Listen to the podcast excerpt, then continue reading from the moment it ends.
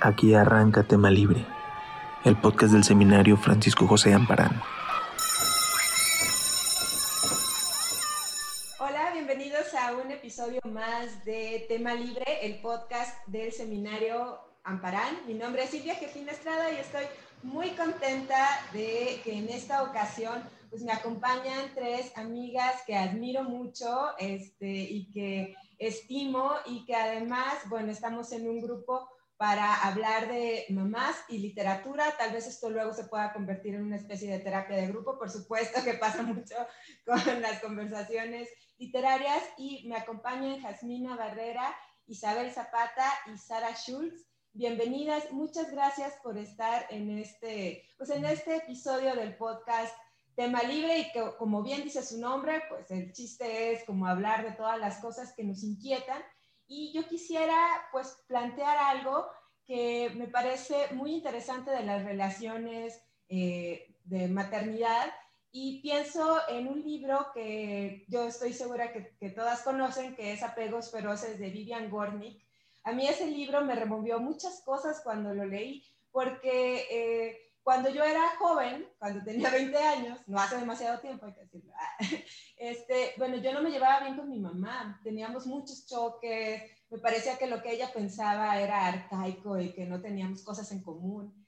Y después me convertí en madre, muy joven, y entonces me empezaron a caer como muchas, eh, como los 20, como dice mi mamá, ya, ya sé a qué se refería, ya sé por qué se preocupaba, ya sé por qué había cosas que no le gustaban, como que empieza a, cambiar un poco eh, la relación. En el caso de Vivian Gornick, bueno, e, ella decidió no tener hijos, pero me parece que este punto de partida de la visión de hija convirtiéndose en madre, pues es algo que de pronto nos puede marcar de alguna forma. Yo quisiera conocer, partiendo de este punto, qué es lo que ustedes opinan y si quieren, este, si hay alguien que ya quiera hablar, pues adelante. Y si no, pues ahí este, como maestra estaré dando la palabra, ¿no? Por orden alfabético además. Así que Sara siempre estará a salvo.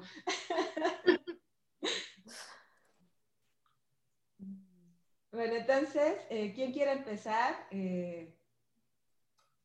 Bueno, yo puedo decir algo de lo de apegos feroces. Ay, gracias, Isabel. Hola.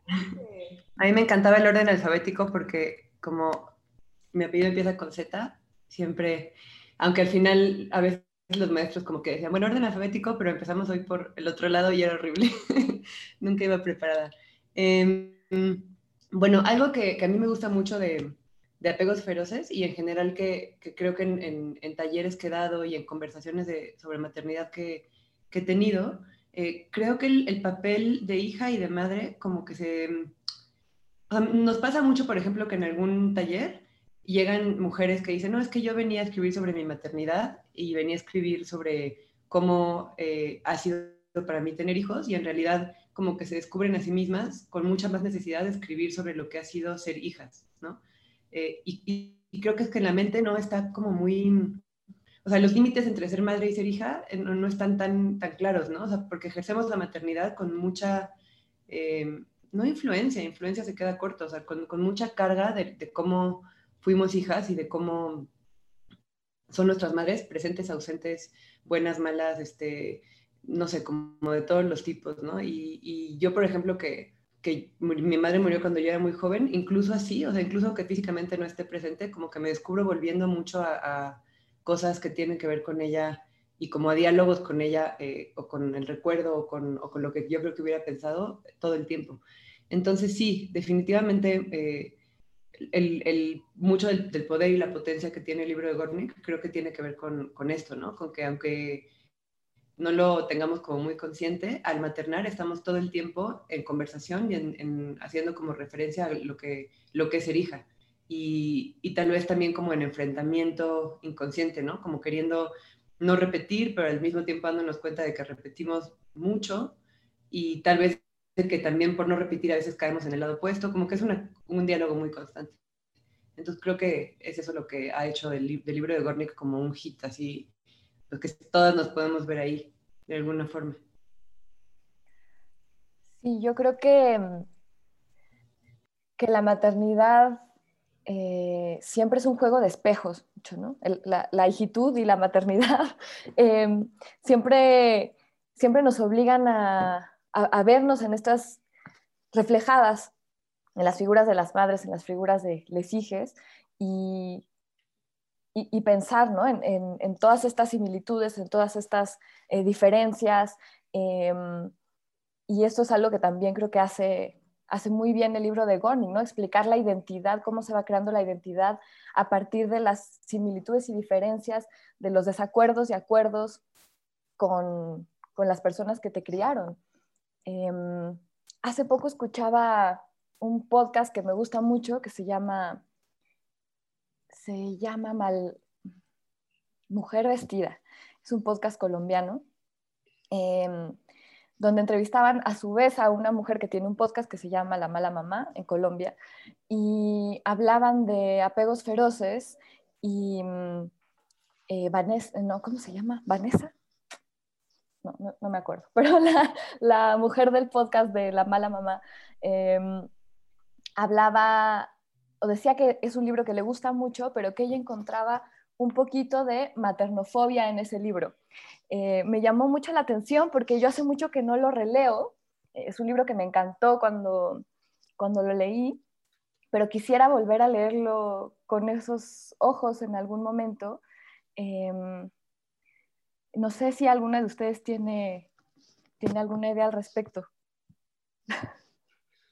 Bueno, eh, yo quizá lo llevaría un poquito más lejos, ¿no? Que, es un poco también mi, pues no, podría decir punto de vista, ¿no? Quizá mi sentir en cuanto a la maternidad es que, mm, eh, y que también creo que de alguna manera está presente en el, en el libro de Gornick, y que es cómo eh, quienes te han amado te enseñan a amar, ¿no? O te enseñan eh, porque en el libro hay, ah, o sea, aunque no es un libro acerca de los amores, ¿no? Eh, hay ahí como una, precisamente como un, un trazo donde un amor irrealizado, ¿no? Que como que sí, pero no, es, es, siempre tangencial al opuesto de, de, la mamá, ¿no? Que fue totalmente entregado, que la, que la llevó a la locura cuando perdió al, al padre, este, y, en cambio el de ella es como nunca demasiado cerca por lo que se deja ver en el libro, ¿no? O sea, eh, digamos, en esta parte de ficción o realidad, no, sabemos, no importa, pero lo que en el libro se dice es eh, lo que nos... Eh, lo que nos enseñan al amarnos es también hacia lo que tendemos o nos revelamos, ¿no? Y, y también siento esto en el maternar, ¿no? Si, si no lo hacemos exclusivo de mujeres y si pensamos que los hombres también maternan o paternan a sus hijos, eh, y, por ejemplo lo vivimos en las relaciones de pareja, o sea, creo que yo no he tenido conflictos más agudos y fuertes que, que los de la crianza, ¿no? Que los desacuerdos en cuanto a esas maneras de amar. Um, y, lo que esperamos eh, que suceda con, con, ese amor, ¿no? O sea, que se vea reflejado en, en esa persona. Mí un tema de la maternidad que se me hace muy interesante y muy complejo es que, digamos que durante miles de años el papel eh, básico de las mujeres era tener hijos y criarlos y cuidarlos, ¿no? Como esta evolución humana desde hace, bueno, desde, desde el siglo pasado para acá, digamos, ya está como, ya tenemos esta opción y posibilidad de, de, ver, este, digamos, esta idea de la planificación familiar que ha marcado nuestra época contemporánea, con sus asegúnes, por supuesto. Pero digamos que ya tenemos esta idea, eh, muchas personas, no todas, porque también hay una cuestión de privilegio, de poder... Eh, esperar a nuestros hijos, de poder planear, de poder decir, yo voy a tener una familia de tantos hijos. Que de eso me acuerdo que era una de las conversaciones de la infancia con, cuando estabas con las amigas y jugabas y algunos que decían, ay, no, yo voy a tener cuatro hijos, yo voy a tener dos, yo tendré tres y serán gemelos. Y ahora pienso, no, qué terrible tener gemelos, la verdad. Sería la cosa más espantosa del mundo para, para cuidarlos, ¿no? Por los cuidados que requiere que requiere un bebé. Y también, pues, eh, me acuerdo de Susanita presumiendo su idea de que, ay, yo quiero tener como eh, siete hijitos y me falta así de que, ay, no, bueno, qué cosa, ¿no? Entonces, pienso que esta idea de, de, como la planeación materna hace que nos, que nos planteemos eh, distintas formas de aproximarnos a la maternidad. Esa es como un poco mi percepción y también creo que está en algunos textos que han salido recientemente, ¿no? Este, ¿cuál, cuál es, eh, eh, en este caso quisiera citar, por supuesto, a Línea Negra de, de Jasmina, que es el seguimiento de su embarazo. Entonces, eh, quisiera que me platicaran para ustedes cómo es. Yo, la verdad, yo tengo solo una hija y sí fue como muy accidentado, cero planeado. yo estaba, digamos que eh, saliendo de la universidad, para mí como fue un cambio y una cosa muy radical. Y veo a mis amigas que eh, movieron su maternidad hasta después de los 30 años y entonces hay una también idea distinta y un manejo diferente. A veces las envidio, otras no. Ahora que mi hija es adolescente, pues digo, ay, no, qué bueno, yo ya, ya pasé. Pero quisiera que ustedes me hablaran sobre cómo es su experiencia al respecto. Em, seguimos como el mismo, bueno, supongo como, sí. Eh, yo creo que es, por un lado, esta posibilidad de, decidir cuándo ser madres o de, bueno, ese privilegio, ¿no? Esa posición de privilegio en muchos sentidos de, de poder planificarlo y decidirlo es pues una libertad conquistada por generaciones anteriores de, mujeres y que yo en lo personal eh, aprecio mucho y, vuelvo mucho como a leer libros antiguos o o de generaciones pasadas sobre mujeres que fueron madres o abuelas, eh, digo, es que qué increíble poder tener, o sea, como poder zafarme, ¿no? De la, del mandato de, no sé, nuestras abuelas, mi abuela que tuvo 15 hermanos, ¿no? Y digo, es que mi bisabuela debe haber sido una cosa, o bueno, Haas también en el libro igual está, eh, estaba en el libro, estaba en tu Twitter, no me acuerdo dónde lo leí, pero hace poco, ¿no? Que de, de, tu abuela que pasó, no sé, 10 años amamantando y 10 años este, embarazada, ¿no? Que dices, es que es una posibilidad increíble como poder dedicarte a otras cosas y tener como otros panoramas, panoramas. Pero también creo que hay como un poco una trampa eh, en esta idea de que, o sea, creo que también ha generado la idea de que, de que puedes esperar para siempre, ¿no? O sea, yo lo que veo en mi generación, al menos a, a mi alrededor, son muchas mujeres que tienen, no sé, 40, 40 y cacho, y que encuentran muchos problemas para embarazarse. Entonces, o sea, una, una trampa no me refiero como volvamos a lo que estábamos antes, o sea, no, pero creo que sí ha generado como esta eh, falsa idea de que, de que un poco lo puedes decir cuando tú quieras. O sea, y creo que para mí el choque de, o sea, yo que tuve muchos problemas para, para embarazarme y fue o sea, un proceso largo y difícil, como que sí me, me, llamaba la atención pensar en cómo en mi mente era como, bueno, pues se quieres embarazar y en, ¿sabes? En pocos meses, como que si fuera algo muy, muy inmediato, muy fácil, muy realizable y, creo que también eh, como que está todo el tiempo encontrada en mi cabeza esta cosa biológica de que también, no sé, mi ginecóloga me decía, es que, es que la edad ideal para reproducirse, como en términos biológicos, o sea, sí es cierto que es más joven, o sea, es como que todo va más fácil en un embarazo más joven que en un embarazo que de, de, una, de una mujer de 40 años. Eso no quiere decir que tengamos que embarazarnos a los 20, ¿no? O sea, que está bien tener la opción, pero también está bien saber que pues hay complicaciones asociadas y que no sé, como esta parte como médica, biológica, eh, eh, creo que es algo que a mí me ha interesado mucho. Y también otra cosa que quería decir rápido es eh, que la maternidad como que es algo que otras amigas que no saben si tener hijos o no y que están intentando decidir, también pasa mucho. Y en el libro de este Maternidad, el de Sheila Hetty, o no sé cómo se pronuncia, me imagino que sí, hay una parte que me gusta mucho que dice que la maternidad es algo que está pendulando todo el tiempo sobre nosotras, ¿no? y que si queremos ser madres o no queremos ser madres, como que importa, la decisión es algo que la, que la sociedad, tu familia, estar en pareja, como siempre vas a estar enfrentada a si quieres o no quieres. O sea, todo el tiempo, aunque no seas madre, la maternidad está ahí, no te escapas como mujer del tema, aunque estés muy decidida. Y lo que dice Sheila G tiene un momento que, que me gusta mucho es que ella como que estaba segura de que no y decía, bueno, ya tengo, no sé, 37, 38, ya no, y de repente se enteraba como de una amiga, una conocida que tenía 40 y estaba embarazada y todo bien. Y decía, bueno, pues cuando llegue a los 40 ya voy a como poder librarme del tema, ¿no? Y decir, ya pasó. y cumplía 40 y se enteraba de una mujer de 45 que estaba embarazada y todo bien. Entonces, no sé, como que siento que es una cosa que está todo el tiempo ahí, presente, como, un, como el elefante blanco, ¿no? Que dicen en el, en, el cuarto, y que, y que, no, que no hay que irnos con la finta, creo. O sea, lo que yo eh, me, me he aprendido es que sí, o sea, de pronto si sí estás segura de que quieres, y tal vez es mejor no esperar tanto. O sea, como que es una cosa que yo siento que esperé de más. De pronto... Eh, como que en mis arrepentimientos y en mis cosas digo, bueno, si ya, si ya sabía, igual hubiera podido hacerlo un poco antes, porque pues sí, hay complicaciones, ¿no? No sé, cosas que pienso al respecto. Em, sí, yo quería agregar un par de cositas a lo que dice Isaac, estoy totalmente de acuerdo con todo.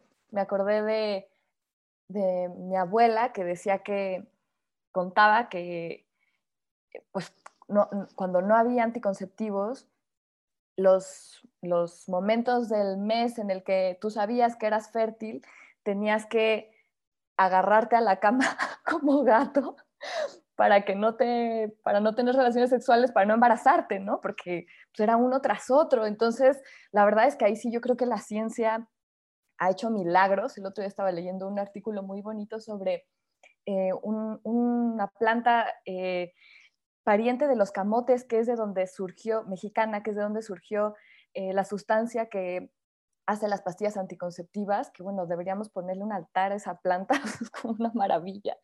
Este, pero claro, antes de que hubiera, de que se socializaran estos métodos anticonceptivos, se democratizaran, pues era una pesadilla.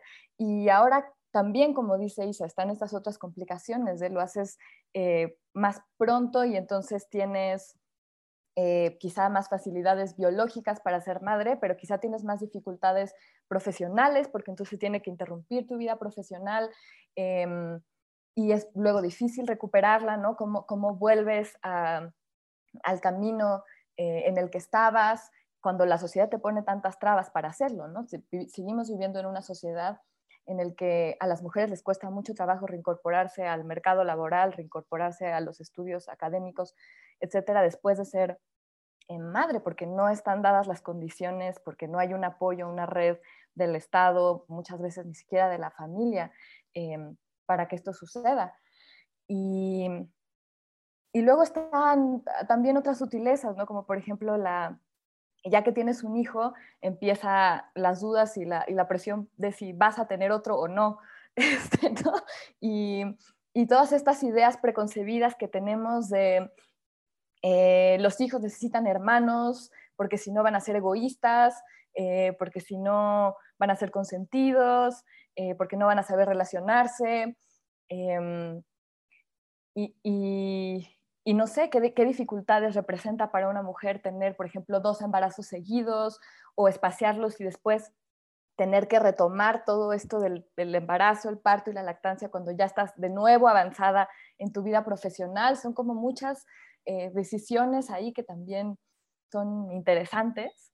Em, y por último, quisiera em, contarles de seguro conocen este libro de Donna Haraway, em, quedarse con el problema, que al final tiene unas, quedarse en el problema, quedarse con el problema, no sé, en, en inglés es staying with the trouble, y al final tiene algunas historias medio de ciencia ficción que, que escribe ella, y en una que me gusta mucho, cuenta de una posible sociedad futura utópica en la que para tener un hijo tienen que ponerse de acuerdo más o menos seis o diez personas. O sea, no puedes tener un hijo solo, necesitas una comunidad alrededor y todas esas personas se tienen que hacer responsables de la crianza de ese ser, porque además es un, es un ser que puede eh, mezclarse con otros animales y ser medio mariposa, medio no sé qué. Este, pero me gusta mucho esa idea de que se tiene que crear una comunidad, eh, o sea, que lo, preferible para, para tener hijos es crear una comunidad alrededor. Em, yo creo que la mía como que ya estaba medio hecha ahí de chiripa, pero, pero es lo que yo le recomendaría a todas las mujeres que desean ser madres a la edad que sea, es pensar muy bien cuál va a ser esa comunidad, cómo vas a, cómo vas a tener esa red, em, porque creo que he visto mucho sufrimiento en, en amigas que, que, no la tienen, ¿no? Entonces, eh, a la edad que sea, O sea, a mí me gusta esa idea, incluso por el planeta, por etcétera, eh, la idea de que una comunidad de varias personas se haga cargo de, la crianza de una, me, me, gusta mucho, ¿no? No esta idea de, de nuevo, de la supermadre que va a tener tres o cuatro hijos porque este, se ve bonitas en la foto, ¿no? Como parte de la planeación familiar, para mí sería eso.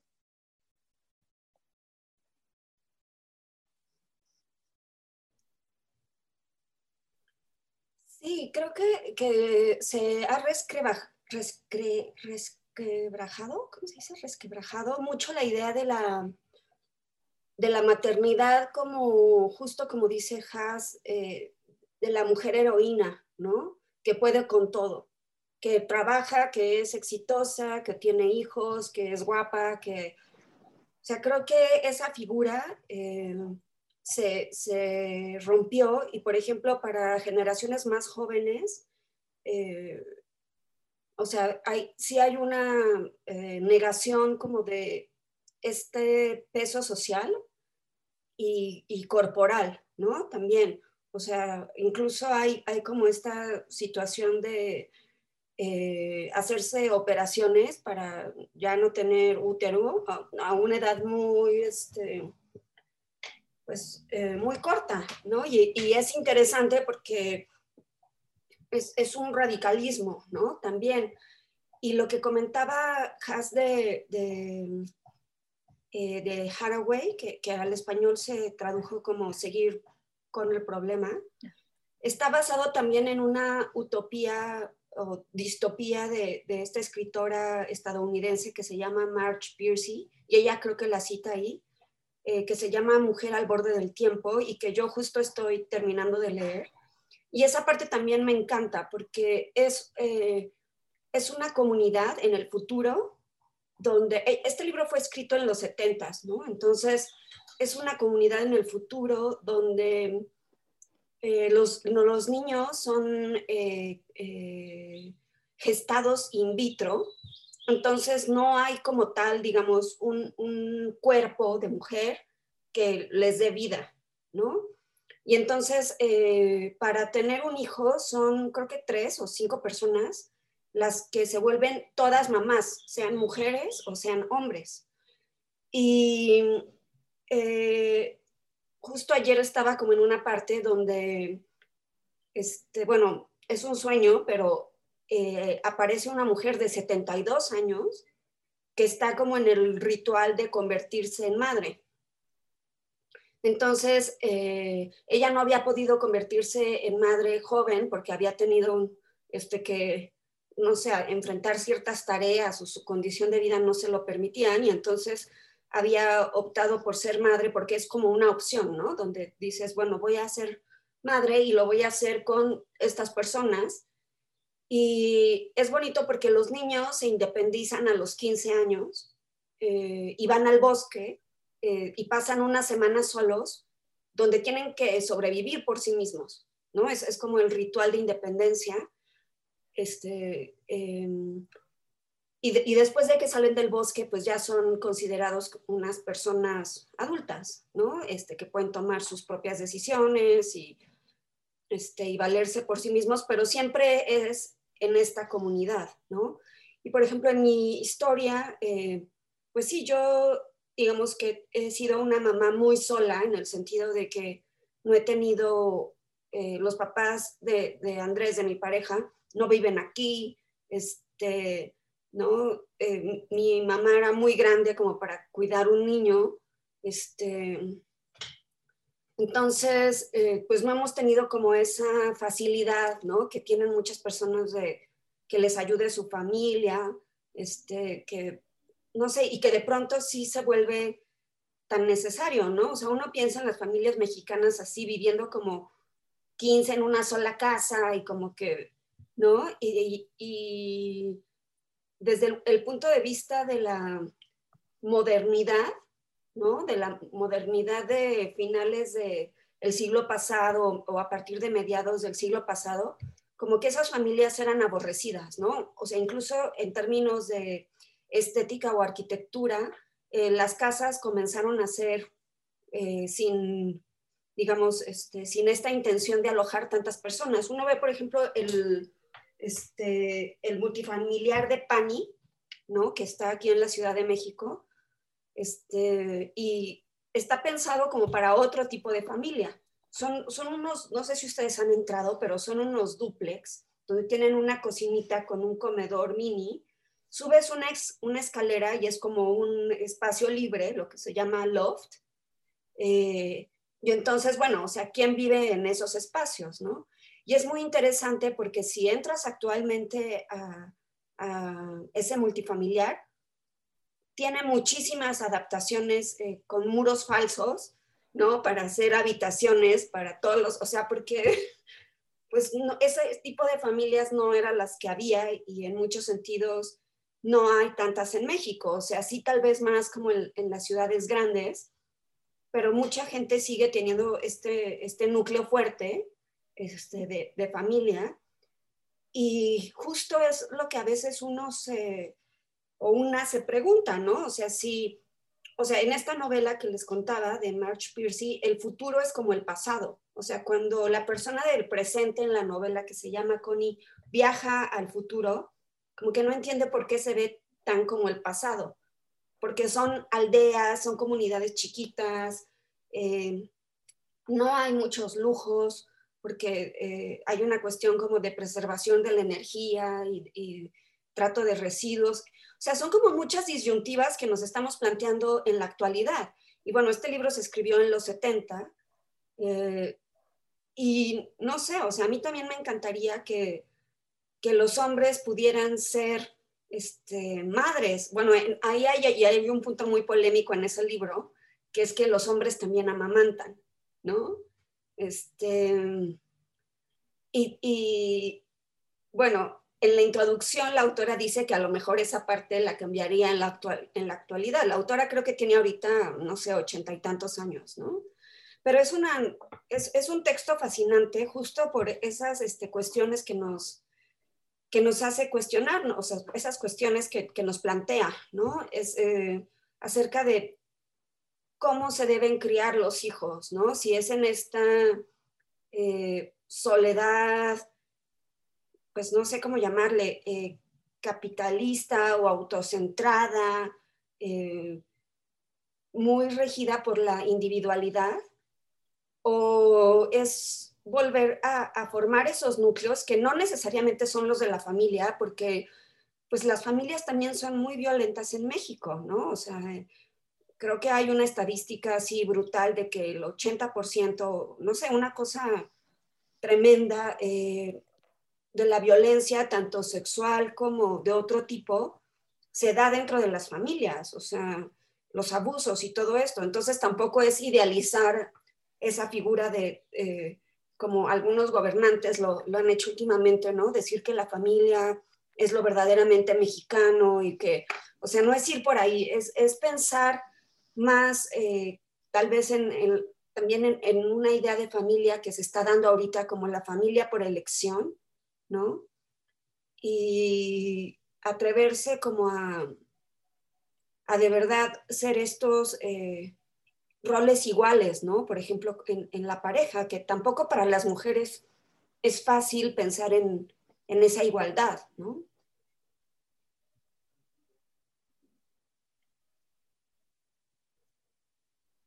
Ay, perdón, me tardé porque mi micrófono anda loco, es lo malo de las distancias.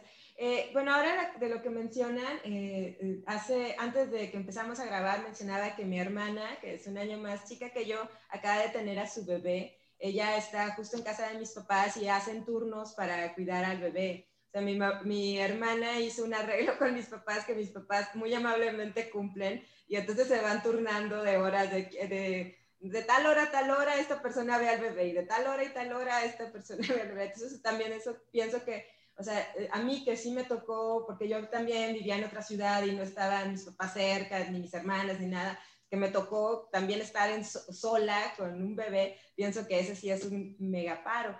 Y bueno, quisiera plantearles la pregunta final que tiene que ver sobre cómo la maternidad ha influido en su quehacer, ¿no? En su quehacer artístico y literario. Hemos visto varios libros que se han publicado. Mencionamos, por supuesto, Línea Negra de Casmina Barrera, que publicó Almadía. También hemos visto en circulación libros como Casas Vacías de Brenda Navarro, La hija única de Guadalupe Neta. Todo estamos hablando de un lapso de dos años. Este, también hay traducciones al respecto que han hecho. Y bueno, ha estado un libro por salir, digamos, a las librerías que es Mucha Madre, eh, de Almadía también, en el que participan. Eh, y entonces quisiera que me hablaran sobre cómo la maternidad ha influido en las cosas que leen, que es evidente, de eso hemos platicado, pero en las cosas que escriben. Em, bueno, yo creo que sí, o sea, como dices, hay una, una cantidad como eh, mucho mayor que antes de libros que se escriben sobre el tema, lo cual a mí me, yo celebro muchísimo porque no hay como dos iguales, ¿no? O sea, por más que el, tema sea eh, el mismo, yo el que he también leído montones, nunca, nunca me he aburrido, nunca he dicho como, ah, bueno, esto ya lo, ya lo, ya lo sé, ¿no? O sea, es, cada maternidad es distinta y cada punto de vista yo lo aprecio muchísimo y, celebro eso, ¿no? O sea, que sea un tema, como que más bien me sorprende ahora que, que he vivido la maternidad, me sorprende no tanto yo no haber leído del tema tanto del tema antes, porque siento que tampoco tenía mucho el alcance como para leerlo, sino que no se hubiera, o sea, me sorprende genuinamente que no sea un tema que esté mucho más presente en toda la historia de la literatura, ¿no? Porque es, es el tema más universal, o sea, igual ser madre no, pero ser hijo es el tema pues más universal junto con la muerte, quizá, ¿no? Son los dos temas que todos hemos eh, enfrentado, vivido, tenido que reflexionar. Entonces, eh, sí, o sea, yo a mí me como que me da mucho gusto que se sumen más y más eh, libros al respecto. Como lectora, yo sí, o sea, desde que supe, que, desde antes, desde que quería embarazarme, empecé a leer muchísimo del tema y he leído desde ese entonces, o sea, como que no pasan más de un par de libros sin que regrese a, o sea, leo un par de libros de otras cosas y vuelvo, sale algo y vuelvo a, a, retomar como el tema, me, lo disfruto mucho, me, me, eh, me mueve, me atraviesa, o sea, son los libros que más ahora he disfrutado y, como, como, escritura, tengo un libro ahora también que sale pronto eh, al respecto, que terminé pues como a principios de este año. Eh, entonces, como en términos de, escritura, sí, mucho de lo que he reflexionado y pensado y vivido está, está ahí. O sea, sí, sí para mí fue muy importante para atravesar todo lo que fue pues los tratamientos de, de fertilidad que son muy duros eh, y muy, ¿cómo decirlo?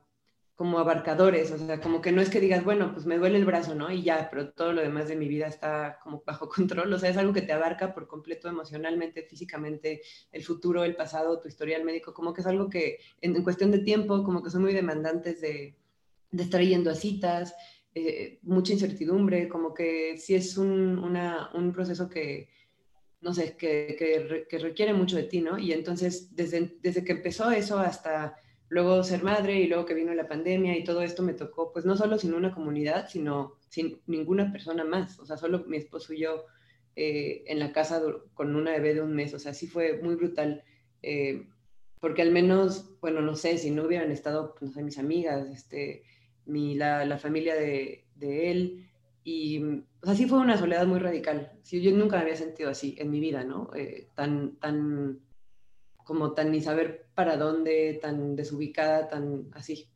Em, entonces, bueno, todo eso en, cuestión de escritura está volcado en ese libro eh, que se llama In vitro y que sale como en, pues no sé, rumbo como hacia la segunda mitad del año, de agosto a septiembre.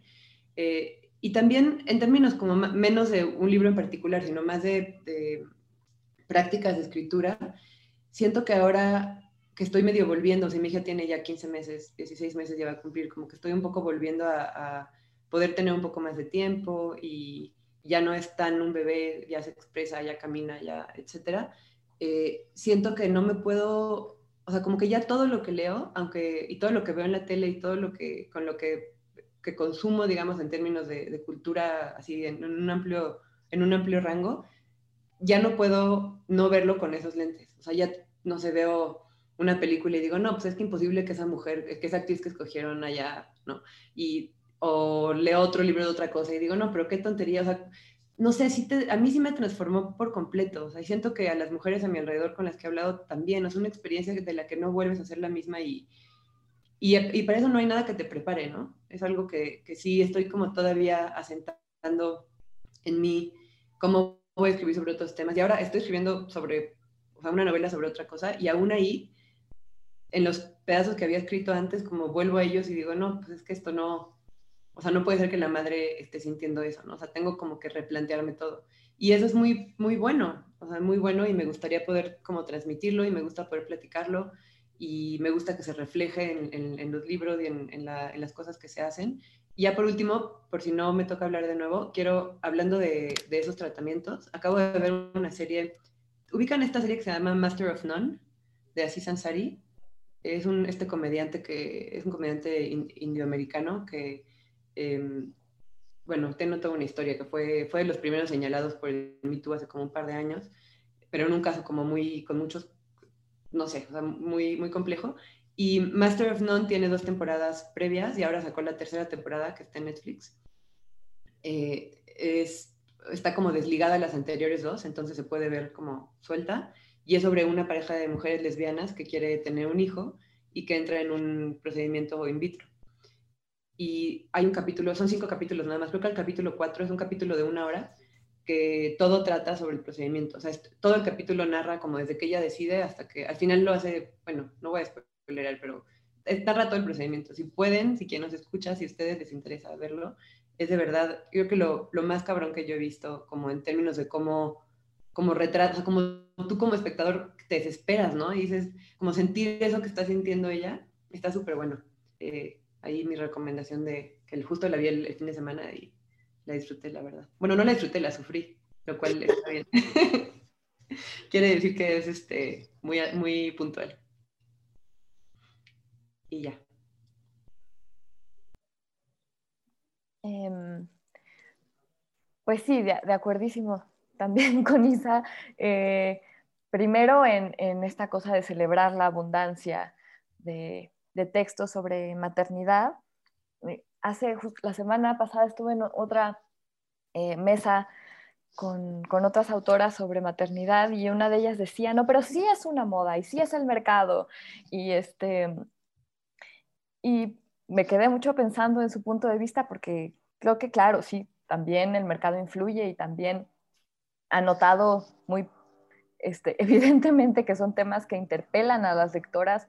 Leía el otro día en una estadística que más del 70, 80% de los lectores en el mundo son lectoras, entonces claro que estos temas que además estuvieron tanto tiempo silenciados, estuvieron tanto tiempo eh, menospreciados, em, que, se escribía, pero igual no tenían los espacios de, publicación, no tenían eh, el público que tienen ahora.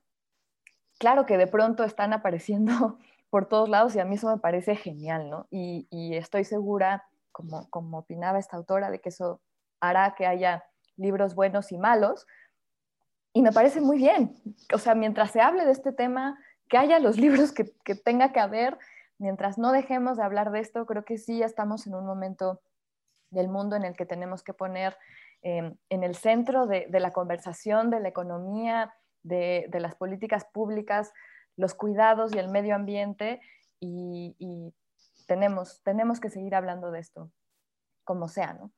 Y respecto al, tema de la escritura, pues también coincido con Misa, ¿no? Es eh, la maternidad eh, es un terremoto que te transforma eh, en, absolutamente todas tus, tus aristas, ¿no? En tu relación con tu pareja, con tu familia, con tus amigas, con tu profesión, con tu tiempo libre, con tu curiosidad, con tu eh, tiempo mental, con tu carga mental.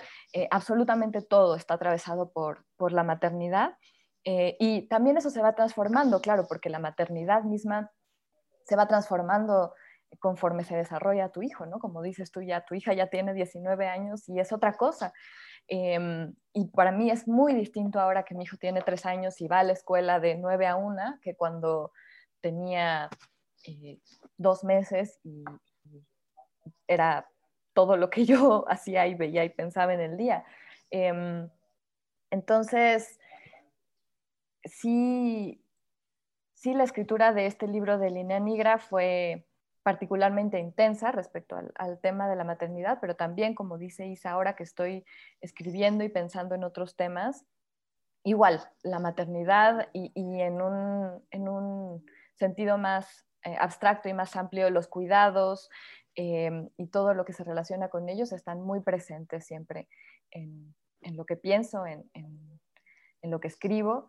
Em, y además la maternidad determina mucho de, la practicidad de la escritura, ¿no? Por lo menos en esos primeros meses muy directamente, el tiempo que tienes, eh, el, dinero que tienes, em, los lapsos que tienes de escritura, ¿no? Yo antes podía concentrarme cuatro horas escribiendo y era delicioso y ahora si bien me va, tengo dos horas y media y ya tengo que ir por él a la escuela. Entonces también me he vuelto mucho más eficiente en, la escritura, creo, espero. Y, y bueno, eso, ¿no? Eso es algo que lo transforma todo y que, y que es, además, creo que em, todavía existe el estigma desde, desde muchos lugares de, los ámbitos intelectuales y en particular desde ciertos feminismos incluso.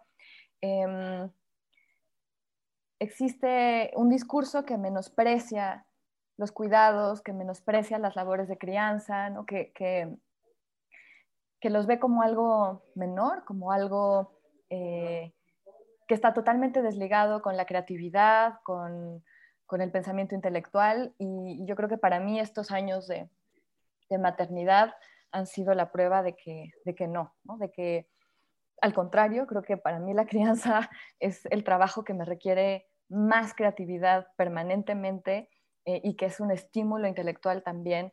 Por supuesto que está también este lado del cansancio, de la falta de tiempo, etcétera, pero aunado a eso está este otro lado muy gozoso que creo que también tenemos que reivindicar, que también está ahí y que ha permitido que todos estos libros de los que estamos hablando ahora existan.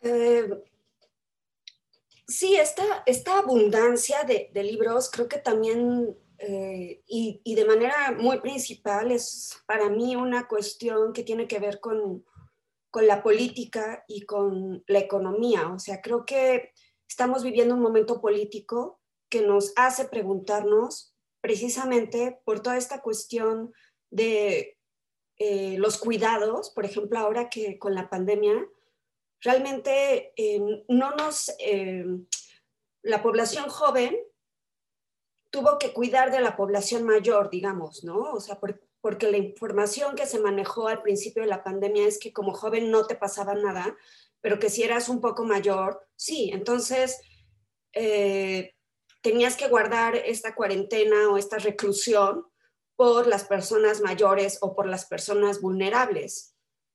Eh, y digamos lo que sucedió en Italia de eh, muchísimas personas mayores falleciendo, etcétera, o sea, sí nos llevan a, digo, ¿y qué podemos decir de México, no? Pero, o sea, eh, digamos el shock inicial que hubo hacia esta cuestión de los cuidados, o sea, sí fue una cosa que nos hizo preguntarnos, pues tenemos que cuidar de otro y cuidarnos entre todos y, y creo que, que no es una cosa eh, sin la otra, ¿no? es decir, hablar de maternidad es hablar de cuestiones económicas en, términos también de energía y de economía, eh, digamos, en, la definición más básica de economía, ¿no? Como de intercambio, de lo que eres capaz incluso también de generar como en términos de riqueza, en términos de producción, en términos eh, nos estamos enfrentando a esa pregunta por la producción también, ¿no? Que es, que es una pregunta por el progreso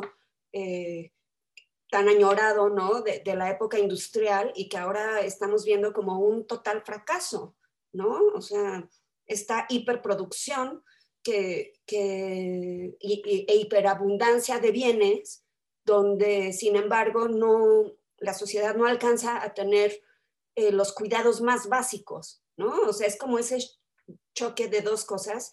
Y yo creo que la maternidad está ahí metida como en el centro de la cuestión, ¿no? O sea, incluso desde un término de seguir o no teniendo hijos que eh, habiten este planeta y que consuman y que produzcan a su vez este, gases, o sea, ¿sabes? O sea, es como, o sea, preguntarnos si, si realmente merece la pena. y, por cómo estamos viendo el mundo. O sea, no creo que haya alguien que pueda ser indiferente a todas estas cuestiones que estamos viviendo. O sea, incluso se dice que el virus es una eh, consecuencia de las políticas alimentarias, ¿no? O sea, de cómo hay estas crianzas de, animales eh, para, digamos, para producir en grandes cantidades que arrasan con medios ambientes o con ecosistemas y que facilitan que este tipo de virus se transmitan a las personas. ¿no? Y es algo para lo cual no, no, estamos preparados y es algo que tal vez no hubiera sucedido si no, si no fuéramos tantos y no estuviéramos viviendo como vivimos. Entonces, pues claro que, que la maternidad está siendo cuestionada por las propias madres, ¿no? En todos estos, en todas estas líneas, ¿no? Una vez una, una terapeuta me dijo que, que no había hijo no deseado, ¿no? Eh, y, digo, más allá como de pensar, no, pues claro que sí, porque los hijos que, que, vienen como de relaciones abusivas o de violencia, ¿no? De violaciones o...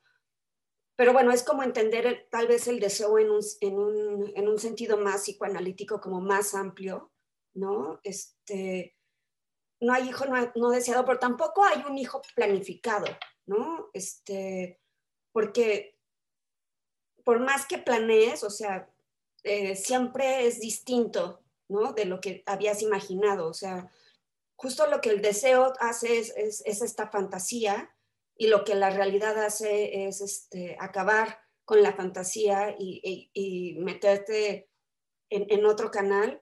Y bueno, para mí, o sea, pues sí, o sea, es no ser la misma persona y no volver a ser la misma persona ya nunca, ¿no? O sea, es, también este duelo, ¿no? De, saber que no puedes trabajar hasta las 12 de la noche porque no te puedes permitir este, no tener energía al otro día, ¿no? Para, este, para eh, cumplir con la demanda de que, te exige criar a una persona, que no es eh, lo mismo o el mismo tipo de energía que te implica, por ejemplo, trabajar. O sea, no es lo mismo dedicarle seis horas al trabajo que seis horas a cuidar un niño. O sea, es como, te exige, no sé, el triple de energía, ¿no? Y cuando estás amamantando, además, por ejemplo, es, eh, te exige el triple de energía este, física, mental, todo, ¿no? Eh,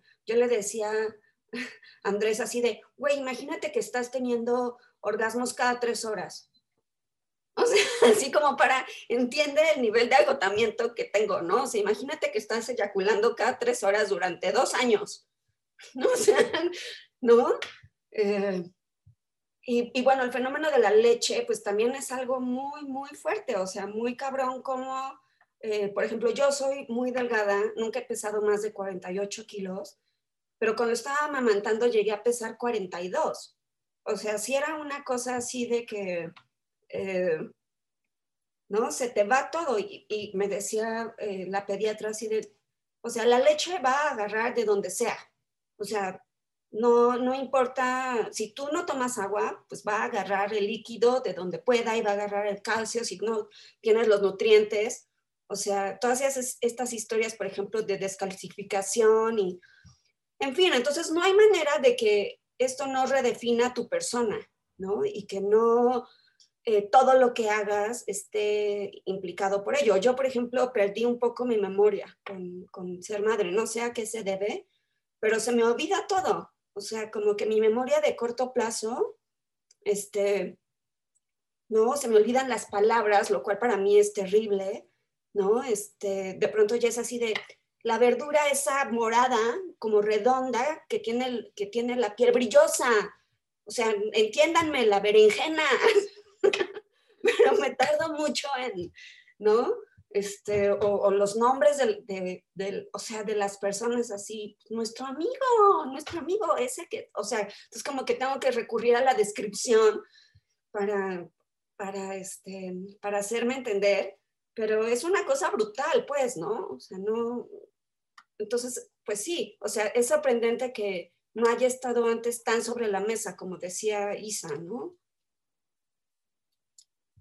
Sí, bueno, pues, rapidísimo, nada más una cosa brevísima sobre, esto. Yo creo que un poco también, como que sí estaba, o sea, ahora que lo, que lo pienso y con lo que dijo Haas, es que se había escrito mucho y tal vez el problema es que no se publicaba, ¿no? Porque los diarios de maternidad y eso como que, o los diarios de embarazo, o sea, yo me pregunto qué, qué maravillas habrá como en cuadernos viejos de mujeres que escribieron sobre esto y que pues simplemente no era visto como un tema literario, como un tema que concerniera a nadie más que a, pues a, e, la madre y a veces ni siquiera ni a los hijos, ¿no? Era como, era como una cosa completamente privada.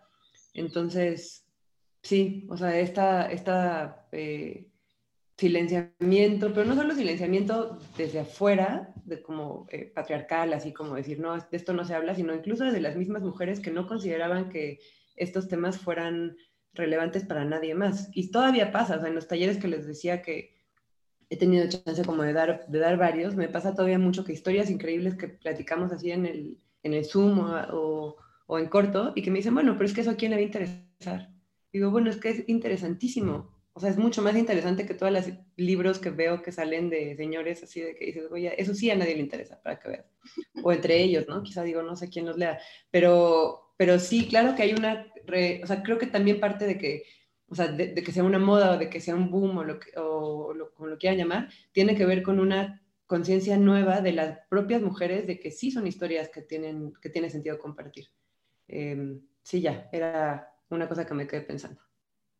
No, sí, eh, yo también estoy muy de acuerdo en que eh, además como esta idea de, del diario, de la, de la bitácora, este, de cosas que nos suceden y que no son relevantes, pienso que es otro tema, que es el diario del dolor de María Luisa Puga, que recién se publicó la UNAM en su colección de Vindictas, y que ese también es otro tema que de pronto queda ahí medio escondido y que por supuesto que nos atañe, o sea, como, como bien dicen, este, todos somos hijos, este, todos sentimos dolor, todos estamos involucrados en los cuidados. Leí una estadística de que siete de cada diez mujeres en México mayores de 18 años eh, son madres. Y eso también a mí me súper impactó, ¿no? De, claro, por supuesto, el 10 de mayo en México tiene toda esta parafernalia, ¿no? Pensé entre algunas otras cosas. Y bueno, como para cerrar, hoy acabo de leer una noticia de que en China acaban de ampliar en las familias de que ya puedas tener tres hijos. Con este, acaban de suspender esto de dos hijos que abrieron en 2015 y pienso que también hay como qué tan importante es hablar entonces de ser hijo y de ser padre y de ser madre en una sociedad que tiene que hacer, que hace leyes como en un país autoritario de China de cuántos hijos puedes tener, ¿no? Y bueno, yo sé que podríamos seguir hablando mucho, pero este, ya se nos acabó el tiempo. Yo les agradezco de verdad un montón que hayan estado aquí en este podcast, eh, tema libre del seminario en Parán. Muchas gracias Isabel, Jasmina, Sara, por compartirnos todas estas experiencias y bueno, yo les recomiendo que a quienes nos escuchan, pues que eh, se pongan a leer sobre algunos de los libros que mencionamos. Este libro de Mucha Madre en el que Sara este, escribió algunas anécdotas sobre Lucio, espero, porque yo quiero ahí el chisme, por favor. y bueno, muchísimas gracias, Sara, eh, Isa y Jasmina, por estar aquí. Gracias a ti, Silvia. Muchas gracias. Gracias, Sil, un placer. Gracias, qué gusto saludarlas. Sí, pues bueno, este fue tema libre del seminario Amparar. Nos escuchamos en el siguiente episodio.